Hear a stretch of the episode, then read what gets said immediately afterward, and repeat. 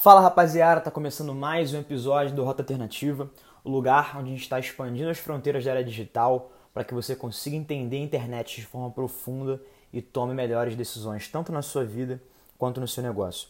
Hoje eu estou completando 52 semanas seguidas produzindo conteúdo aqui para o Rota Podcast. Há um ano atrás eu me comprometi em uma vez por semana, todas terça às 7 horas, jogar um conteúdo para o ar e interagir com a galera que acompanha o Roda Alternativa. Durante esse um ano eu aprendi muita coisa. Eu tive a oportunidade de estar sentado com grandes pessoas do mercado, tive a oportunidade de estar frente a frente com pessoas comuns que nem eu, que me ensinaram tanto quanto as pessoas fodonas do mercado. Eu quero trazer alguns aprendizados pessoais para cá, para que esse episódio de comemoração de um ano sirva de evolução para você, que esse sempre foi é, o meu maior vetor para eu fazer as coisas acontecerem aqui no Roda Alternativa. Eu evoluir e ao mesmo tempo ajudar na sua evolução. E teve uma coisa que, que eu percebi é, olhando para os conteúdos passados aqui do Roda Alternativa Podcast, que a, a, pergunta de abertura que eu sempre faço para os convidados eu nunca tinha respondido. Né? Então, por exemplo, se eu conversasse hoje com Bill Gates, né, a pergunta seria: Bill, me conta quem é o Bill antes da Microsoft e me diz quem é o Bill hoje sem falar na Microsoft?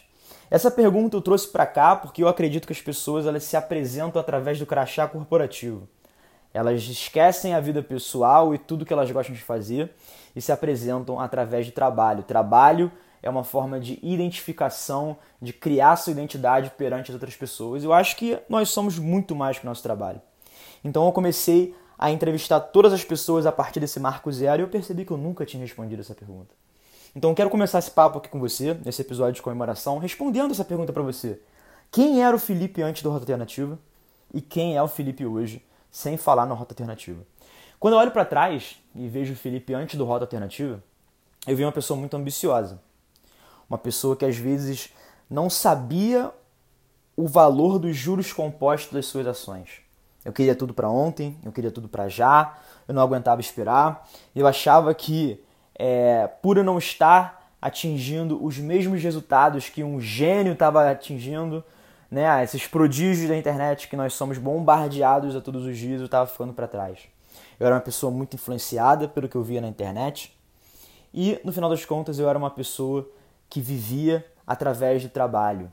Né? Eu julgava as pessoas que eu queria me relacionar ou não a partir do seu desempenho no trabalho, eu só olhava essa área da vida das pessoas, até me envergonho um pouco disso quando olho para trás e via quão, quão é, é seletivo ao extremo um olhar matemático para a vida de querer colocar as coisas na caixinha e não viver a criatividade, não enxergar as coisas como elas realmente são, tentar buscar na outra pessoa a sua essência e em mim mesmo.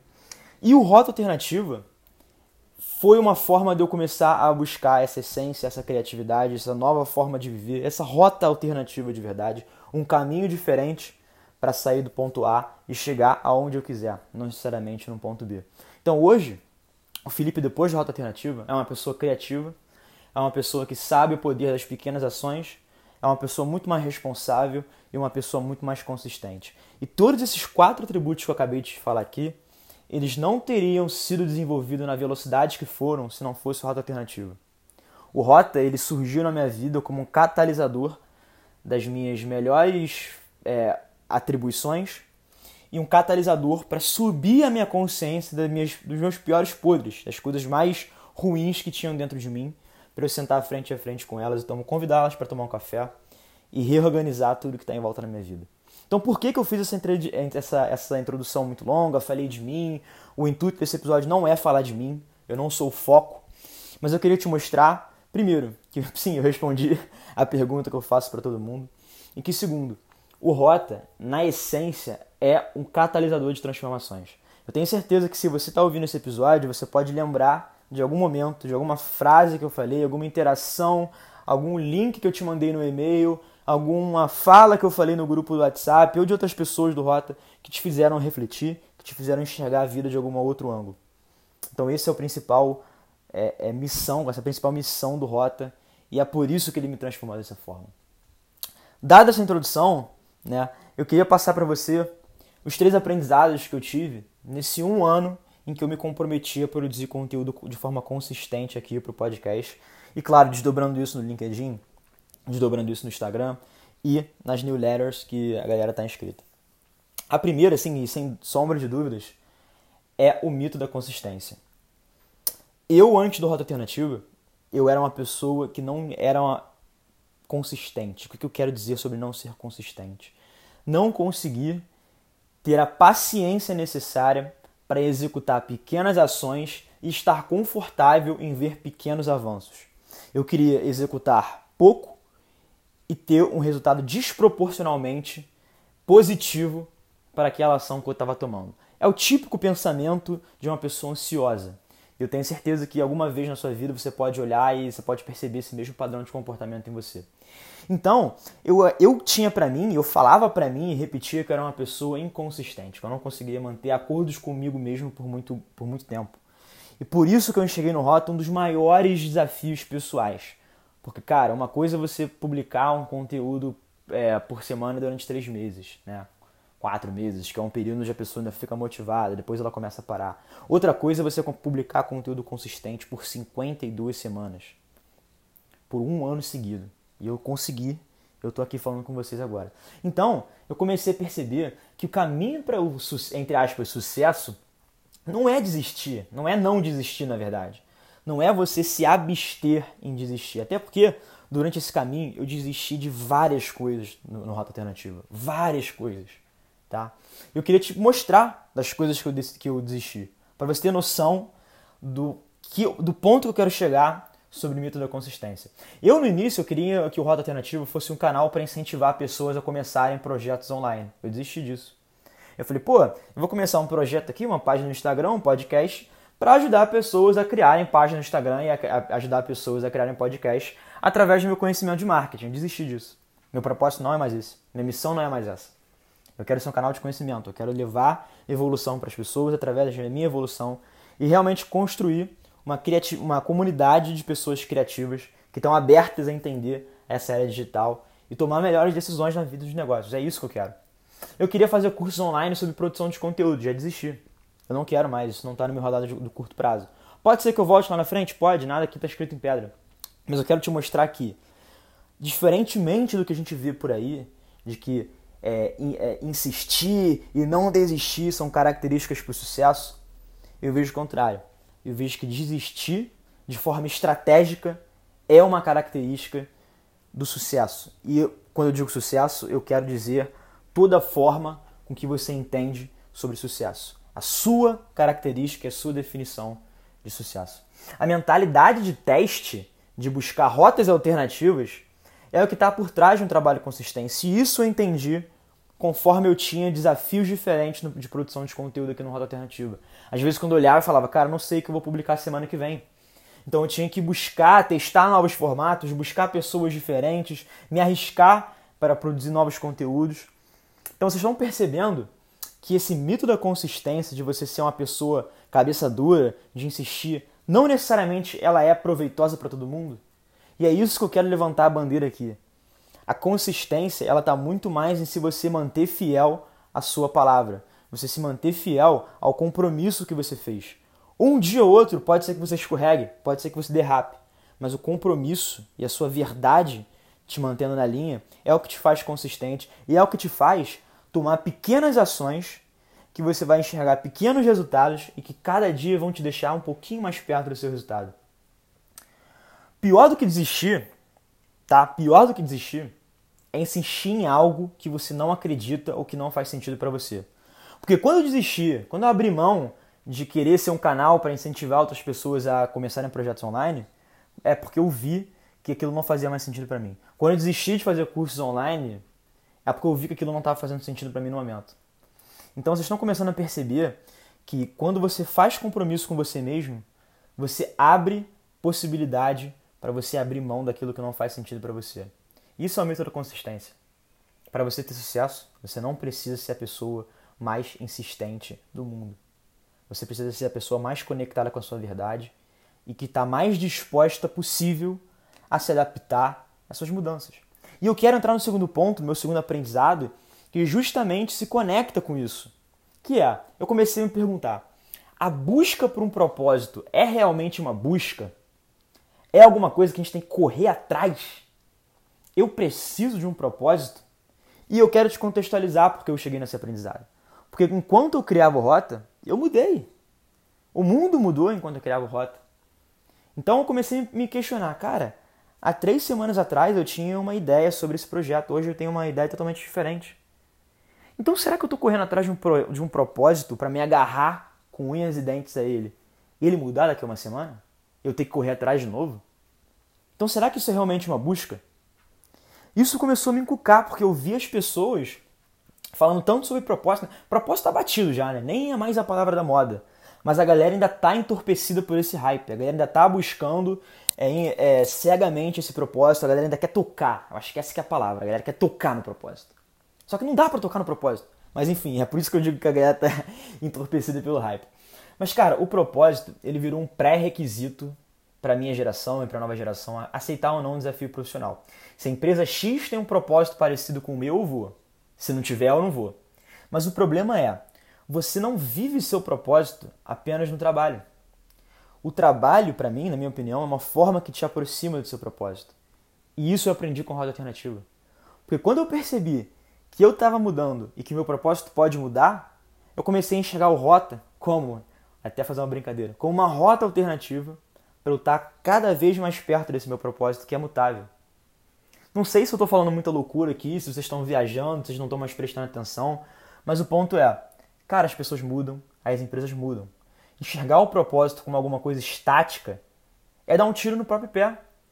Por isso que eu acredito que não existe uma busca pelo propósito, principalmente por dois motivos. Primeiro, a busca te deixa num estado constante de ansiar por alguma coisa que você ainda não tem. Se você fala para si mesmo que você está buscando o seu propósito, é porque você ainda não tem. E se você não ter, será que você tem esse, esse fôlego para ficar anos e anos não tendo alguma coisa? Será que, será que o motivo da sua ansiedade não é porque você não está conseguindo alcançar seu propósito? E dois, o propósito é alguma coisa dinâmica. Ou seja, você vai estar sempre buscando, ou seja, sempre ansioso. E é por isso que eu quero redefinir a forma como, como eu enxergo, eu redefini a, prova, a, a forma como eu enxergo o propósito, mas eu queria te ajudar a abrir uma possibilidade de enxergar o propósito para uma outra linha. Nesse um ano de rota, eu aprendi a celebrar a aproximação em relação ao meu propósito do que realmente tocar no propósito, do que realmente falar, achei meu propósito. Os momentos que eu faço os movimentos que eu faço, na verdade, são em direção ao propósito.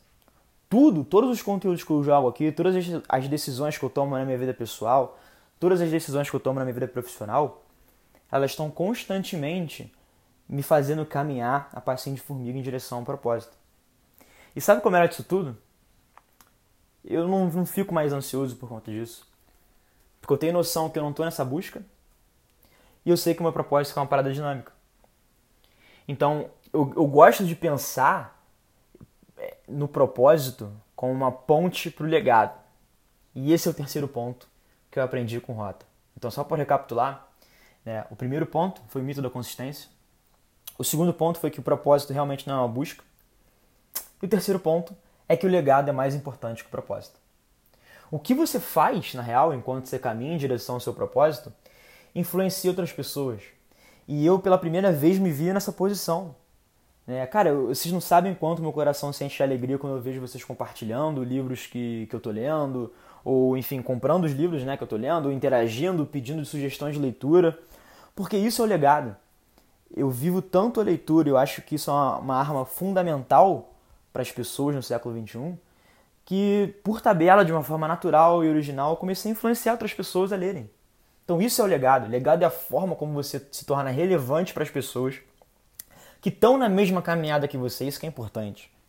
Isso que é importante. Antes de você querer influenciar alguma pessoa, você precisa ser relevante. Você precisa se preocupar em ser relevante de verdade para aquela pessoa. Em tocar em pontos que outras pessoas não tocaram, mas não é por questão de ego, não. É porque isso é uma verdade sua. E você enxerga essa sua verdade e vive isso que as pessoas sentem. Você vibra na mesma, na mesma frequência. E quando dois corpos vibram na mesma frequência, eles entram em sintonia. E é isso que é o legado. É a pessoa começar a vibrar e começar a se movimentar pelo simples ato de você estar se movimentando. Então não existe falar de propósito sem falar de legado. Eu gosto dessa analogia porque é muito interessante. Eu acho que até o Thiago Matos da Perestroika, da Aerolito, que fez, eu não tô 100% certo se foi ele, mas eu quero dar os créditos mesmo assim. Cara, falar de legado e propósito é como se você estivesse dirigindo um carro, tá? Você está na estrada dirigindo um carro. Enquanto você está dirigindo o carro, você está olhando para frente, certo? Então, quando você dirige, esse movimento é para frente é o movimento em direção ao propósito. É quando você está constantemente chegando ao seu objetivo, tá? E a gente sabe que esse, motivo, esse objetivo pode ser alterado. Mas se você olhar para o retrovisor enquanto você está andando para frente, você consegue ver o caminho que você percorreu, sem precisar parar o carro. E isso é o legado. Quando você fala de legado, você não precisa parar é, a, o seu movimento natural em, direção ao seu propósito. É só você olhar para trás, é só você olhar para que as marcas que você já deixou. As marcas que você deixou nas pessoas que estão te acompanhando, as marcas que você deixou em si mesmo. Isso é o legado.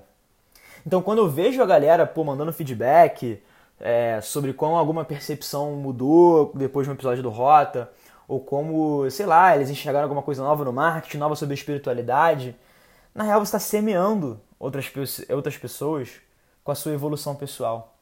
Isso é a parada mais transcendente que eu vejo aqui é, desse um ano produzindo conteúdo de forma constante. Tá? Eu não fiz um centavo, não tirei um centavo do Rota Alternativa. E eu não vou mentir para você, que eu tenho um projeto sim de que isso vire uma fonte de renda. E eu não tenho nenhum problema em falar isso para vocês, porque, cara, essa é minha essência, a minha verdade. Eu acho que nada mais justo de um dia eu ser remunerado por conta disso. Como? Ainda não sei. Eu tô nesse caminho. Eu tô entendendo o que, que faz mais sentido. Mas eu, se eu queria deixar um, um, uma forma de vocês aprenderem com esses três pontos é realmente busquem suas rotas alternativas. Acho que quando a gente nasce e quando a gente começa a entrar no mundo profissional e quando a gente começa até a se entender, as pessoas gostam de entregar alguns caminhos prontos pra gente. E escolher esse nome Rota Alternativa foi por acaso e foi um dos acasos mais importantes da minha vida. Não sei se eu já cheguei a comentar, alguns, algumas pessoas sabem, do porquê o nome Rota Alternativa, né? Foi o seguinte, eu fui com três amigos para Pedra Bonita, que é uma, uma pedra aqui no Rio de Janeiro, que você tem que fazer uma trilha, você chega lá em cima você tem a visão panorâmica, tanto para a Zona Sul quanto para a Barra, que é a Zona Oeste. Então você pega ali a Praia de São Conrado, Praia da Barra, você consegue ver até um, um pedacinho ali da, do, dos dois irmãos e tal. E a gente chegou lá umas quatro horas e o parque fechava exatamente às quatro horas. Então o caminho da trilha oficial estava fechado a gente pô, se programou para ir nesse dia. E aí, quando a gente estava estacionando o carro, o, o, o guardinha dos carros falou: Cara, tem uma entradinha aqui que é só vocês subirem que vocês dão lá em cima. Vocês vão chegar no mesmo caminho, é um pouquinho mais difícil. É uma trilha mais difícil. E a gente, ah, beleza, bora, tranquilo, vamos nessa. Cara, a trilha era realmente bem difícil, era bem íngreme, foi um trabalho duro subir é, aquela trilha. Mas quando a gente chegou lá em cima, a gente pegou a vista do Porto Sol. A gente chegou mais 5 e meia lá em cima.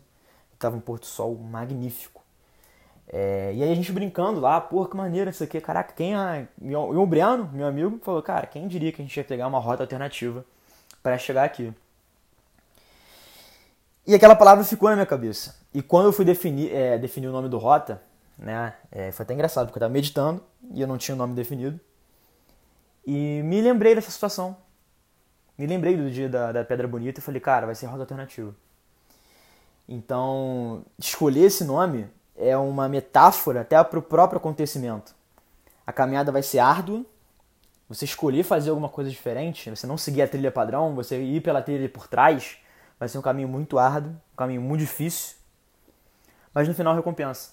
Se você conseguir manter essa consistência, se manter fiel à sua verdade, não, nosso objetivo era chegar lá em cima e ver o pôr do sol a trilha estava difícil e nenhum momento a gente desistiu. Eu tô, óbvio, óbvio, que eu estou filosofando em cima do fato, né? em nenhum momento isso passou pela minha cabeça na hora que eu estava subindo a trilha.